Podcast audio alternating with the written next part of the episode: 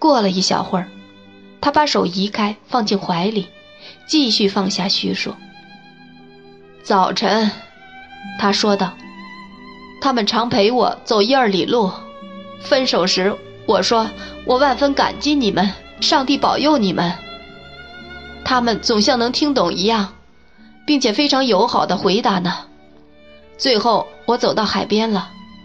你想得到，像我这么一个航海的人，要设法去意大利，并不是难事。我到了那里，还是像先前那样流浪。”人们还是那么友好的对待我。若不是我听说他在瑞士的山里，我就会一个镇一个镇的走遍意大利这个国家了。一个认识他那仆人的人看见他们三个都在那里，还告诉我他们是怎么旅行，以及在什么地方。魏少爷，我披星戴月的朝那些大山走去，那些山好像总离我很远，可我一个劲儿走去。终于，我赶上那些大山，翻过了它们。当我接近我听说的那地方时，开始想，看见他时我该怎么办。那张聚精会神的脸，依然在门前俯着，似乎对夜里寒冷的空气毫无感觉。他用双手向我祈求，求我不要把门关上。我从没怀疑过他。皮果提先生说道：“不，一点儿也不，只让他看看我的脸，只让他听听我的声音，只让我站在他面前一动不动，使他想起他抛弃的那个家，他的孩提时代。哪怕他已经成了贵妇人，他也会伏在我脚前的。我很知道这点。我在梦中多次听见他叫：‘舅舅啊！’”也梦见他倒在我面前，如同死去了一样。我在梦中多次把他抱起来，对他低声说：“艾米丽，我亲爱的，我带来了宽恕，还要领你回家。”他停下来，摇摇头，然后叹了口气，又往下说：“现在我不在乎他了，艾米丽就是一切。”我买身乡下衣服，准备给他穿。我知道，一日我找到他，他就要跟着我去走那些石头路。我去哪儿，他也会去哪儿。他永永远远也不会再离开我了。让他穿上那身衣服，丢掉他当时穿的，再挽起他胳膊，踏上归家的旅程。有时会在途中停下，医治他受伤的双足和伤得更重的那颗心。我当时一心想的就是这些，我相信我不会看他一眼。可是，魏少爷，又不成，还是不成。我去晚了，他们已经走了。去了哪儿？我打听不到。有的说在这里，有的说在那里。我走到这儿，又走到那儿，可是没找到我的艾米丽。于是我就往家走。回来多久了？我问道。大约四天了。皮果提先生说道。天黑以后，我看到了那条旧船，也看到在窗口点燃的灯。我走近它，并从窗子往里看，就看到忠实的高米芝太太，按我们约定的那样，独自坐在火炉边。我在外边叫道：“别怕呀，是丹呐。”于是我就走进去。我从没料到那条老船会变得那么令人感到生疏。他从怀里一个口袋里，小心拿出一个装着两三封信或两三小包的纸包，放在桌子上。这是我在走后不到一个星期来的第一封信。他从包里拿出一封，说道：“还附有一张五十磅的银行支票，包在一张纸里，写明是给我的，是夜里放到门下面的。他想不露出他的笔迹，可他瞒不了我。他很耐烦、很仔细地把那张支票照原样折好，放到一边。这是两三个月前来的。他打开另一个纸包，说道：“是给高米芝太太的。”他看了一眼，又递给我，并低声说：“请读吧，少爷。”我读道：“哦，你看到这些字迹，并知道是出自我这有罪的手时，你会怎么想呢？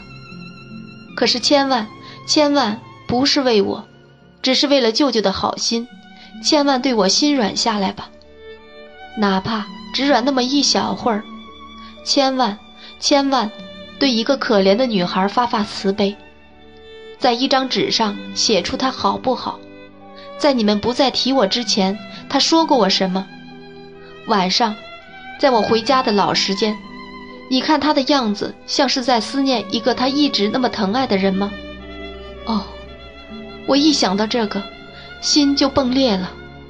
我向你跪下，祈求你，恳求你，别以我应得的严厉来对待我。我非常明白，我是咎由自取的。而对我宽容和仁慈，以致把他的情形写一点点寄给我。你不再要叫我小了，你不要再用那已被我玷污的那名字来称呼我。不过，哦。听听我的苦恼，对我发发慈悲吧。我今生今世再也见不到的舅舅到底怎么样？把那情形写几句告诉我吧，亲爱的。如果你的心对我毫无所动，应当这样，我知道。可是听清啊，如果你的心是毫不为之所动的，亲爱的，在你完全决定拒绝我这十分可怜的祈求前，问一问。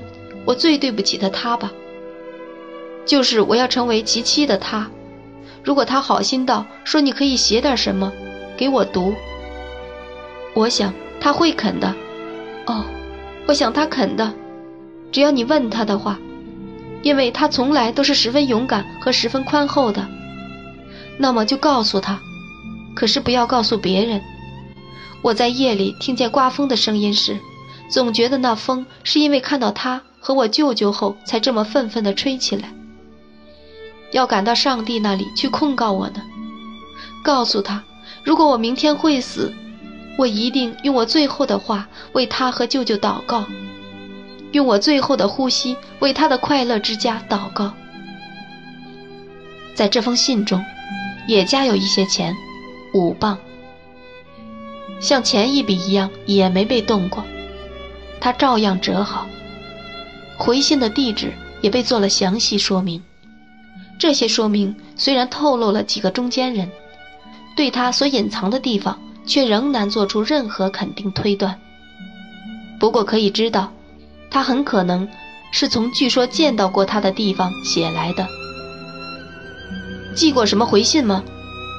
我问皮果提先生。由于高米芝太太对写字什么不在行。他回答道：“少爷，哈姆便起草，由他抄了一份。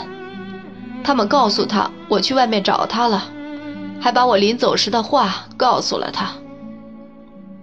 你手里的是另一封信吗？”我问道。“是钱，少爷。”皮果提打开一点说道：“十磅，你看，里面写道。”一个忠实的朋友赠，和第一次的一样，不过第一次是放在门下，这次却是前天由邮局寄来的。我要找邮戳去找他了。他把那邮戳给我看，那是上莱茵的一个小镇。他在亚猫斯找到一些知道那地方的外国商人，他们为他画了一张他看得懂的草图。他把那图在我们中间的桌上打开，然后一手托着下巴，用另一只手在图上指着他要走的路线。我问他哈木可好，他摇摇头。他尽可能的工作，他说道，在那一带，他的名声也好极了，谁都愿意帮助他。你知道，他也愿意帮助大家。没人听到过他抱怨什么。不过，我妹妹相信，这事把他心伤的很厉害呢。可怜的人，我相信是这样。他一点儿也不在乎自己，魏少爷。皮果提先生很阴郁的低声说道：“一点儿也不爱惜他的命一样，在险恶的天气里，有危险的活儿要干时，他总在那里。只要有冒险性的艰苦活计，他就抢在伙伴们前面。不过他像个孩子一样温顺，在亚猫斯，所有的孩子都认识他。”他心思重重的把所有的信收齐，用手抚平后放进原来的纸包里，小心的送到怀中。门外的脸消失了，我看到雪片依然飘进来，可是那里再没有什么了。好，他看着他的提包说道：“既然今晚见到了你，魏少爷，这对我太好了。”我就在明天大清早走了。你看了我这里的一切东西。他把手放在放那小纸包的地方。我担心的是，把那些钱送还前，我会遇到什么不测。如果我死了，那些钱丢失了，或被偷去了，或不管怎样不见了，他准以为我接受了。我相信我就不会被另一个世界收容。我相信我必须回来。他站起来，我也站起来。出门之前，我们又握手。我要走一万英里，他说道。我要走到倒下咽气时，也要把那钱放在他跟前。如果我做到这一点，也就找到了我的艾米丽，我就满足了。如果我没能找到他，也许他有一天会听到他的舅舅一直在找他，找到他咽下最后一口气。如果我对他的为人了解没错的话，就这消息也足以让他最后仍然回到家了。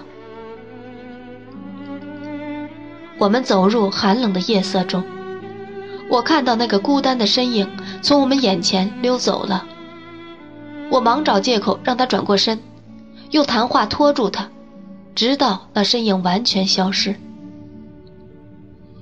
他提起多福大道上的一个旅馆，他知道可以在那里找到一个干净简单的住处过夜。我陪他走过西敏寺桥，然后在苏里岸上分手。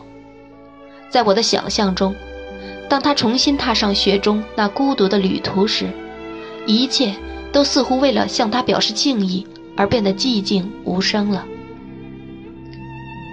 我回到旅店前，想起了那张脸，于是我急忙向四处寻找，他不在那里了，雪已淹没了我们刚才的足迹，只有我才踏过的足迹仍然可见。我再转过身来，就连那新足迹也开始被掩盖了，雪下得很急。